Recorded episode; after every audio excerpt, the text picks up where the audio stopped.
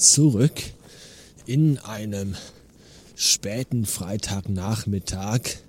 Verschneit ist er und eisig kalt. Nichtsdestotrotz habe ich mich nochmal vor die Tür getraut, denn trotz einer klirrenden Kälte, die einem das Gesicht zerschneidet, ist es ja doch ganz schön mal an die Luft zu kommen. Und diese kalte, klare Luft bei diesem wolkenlosen Himmel, die ist ja wirklich schön und tut ja auch wirklich gut. Und ich dachte mir, komm, nimm noch mal die letzten Sonnenstrahlen des Tages mit, der heute echt schön war. Und jetzt scheint die Sonne hier über die Felder in einem warmen Orange lässt die Dächer der Häuser leuchten und den Schnee glänzen. Und dazu höre ich mit Spotify die sechste Sinfonie von Ludwig van Beethoven, die Pastorale. Und sie passt wirklich sehr, sehr gut dazu. Es ist alles sehr, sehr schön und sehr, sehr ruhig und sehr, sehr entspannt. Vorgestern Nacht habe ich geträumt, dass ich mir mit so einer kleinen Handsäge die Füße abgetrennt habe und sie danach in einer Plastiktüte aufbewahrt habe. Das war ein sehr verstörender Traum, der mich auch den ganzen Tag über noch beschäftigt hat. Vor allem deshalb, weil ich echt den ganzen Tag über noch genau im Kopf hatte, wie es sich anfühlte, als ich diesen kalten, weichen, abgetrennten Fuß aus der Tüte nahm und in der Hand hielt. Das war ganz schön eklig. Ich weiß auch nicht, was dieser Traum zu bedeuten hat, beziehungsweise was mein Unterbewusstsein mir damit sagen will. Vielleicht, hey, du gehst einfach viel zu wenig spazieren. Deine Füße, die brauchst du eigentlich gar nicht mehr. Schneid sie doch einfach ab. Vielleicht ist es aber auch eine Anspielung auf den Film Saw. Ja, im ersten Teil, ihr erinnert euch, falls ihr ihn gesehen habt, da schneidet sich der Typ, der dann in diesem komischen gefliesten Raum an dieser Fußfessel dran hängt, irgendwann auch mit einer Säge den Fuß ab, um sich aus seiner Gefangenschaft zu befreien. Und vielleicht ist das ja meine tief in mir sitzende, äh, verdrängte irgendwas, die auch sagen will, Du musst dich aus der Gefangenschaft befreien. Und zwar nicht jetzt bildlich aus der Gefangenschaft, dass ich mit einer Fußfessel irgendwo in irgendeinem Raum gefangen bin und mir den Fuß abschneide, sondern die Gefangenschaft aus dieser Lockdown-Scheiße. Weil das ist es ja, was einen irgendwie, glaube ich, gerade am meisten so umtreibt. Mich zumindest. Falls ihr euch auch vielleicht fragen solltet, warum es diese Woche so wenig von mir zu hören gab, weil ich mich einfach diese Woche ziemlich beschissen gefühlt habe. Deshalb. Ja, wenn man diese ganze Homeoffice, Homeschooling zu Hause rumsitzen und einen Tag ist wieder andere Scheiße, so auf die Klötze geht, ja, aufstehen, Kaffee trinken im Büro sitzen, acht Stunden am Computer hocken, dann wieder aufstehen und sich ins Wohnzimmer setzen, darum hocken, dann pennen gehen und nächsten Tag dieselbe Scheiße. Das kotzt mich momentan alles ziemlich an. Ja, Stimmungsschwankung zu Hause emotionale Achterbahnfahrten par excellence, möchte ich sagen. Die Frau angepisst, das Kind angepisst, ich angepisst, irgendwie alle angepisst, mal mehr, mal weniger. Und das äh, macht das Zusammenleben an manchen Tagen und das einfache pure Zuhause sein an manchen Tagen echt schon sehr, sehr herausfordernd. Und so war es eben halt auch die letzten Tage. Es ist einfach alles ziemlich anstrengend. Nichtsdestotrotz gibt es immer wieder auch helle Momente und äh, gute Augenblicke. So war ich vorgestern, glaube ich, allein zu Hause. Frau und Kind waren beide aus. Und dann nahm ich mir die Zündhölzer. Nee. Und dann schaute ich, weil ich einfach innerlich komplett tot und leer war, irgendwelche Quizshows im öffentlich-rechtlichen Fernsehen. Und dann saß da eine Frau mit ihrer Mutter. Äh, die äh, die folgende Frage gestellt bekam, nämlich auf einem berühmten Wandgemälde von Michelangelo reichen sich Adam und Gott, äh, strecken sich Adam und Gott was entgegen? den Zeh, die Nase, den Finger und noch irgendwas. Und ich habe dann einfach laut in die leere Wohnung gerufen, den Pillemann.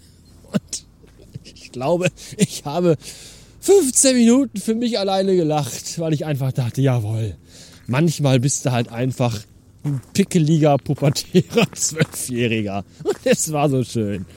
Ach ja, dann habe ich mir vorgestellt, wie so ein Wandgemälde wohl aussehen würde, bei dem sich Gott und Adam ihre Pillemänner entgegenstrecken.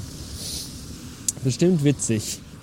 Ja, möglicherweise ist das ein wenig blasphemisch, nichtsdestotrotz auch sehr lustig.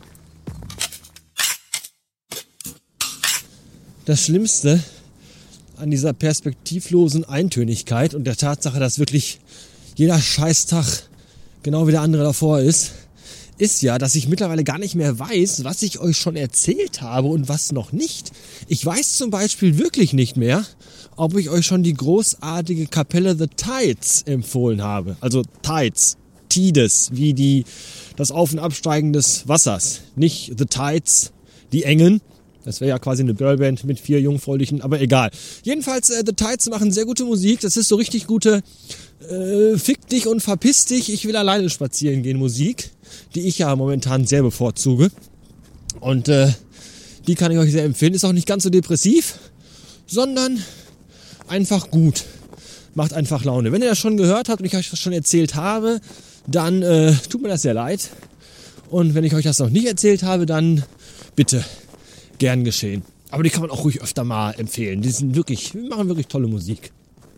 Ja, dann wollte ich euch eigentlich noch erzählen, warum ich meine Xbox One so scheiße finde. Aber ich habe mir gerade überlegt, dass ich euch das lieber doch nicht erzähle, weil dann sagt ihr wieder, ja, der alte Mann, der von nichts eine Ahnung hat und nichts kann, beschwert sich wieder über moderne Technik, weil einfach zu blöd ist, sie zu bedienen. Deswegen lasse ich das und erzähle euch nicht davon.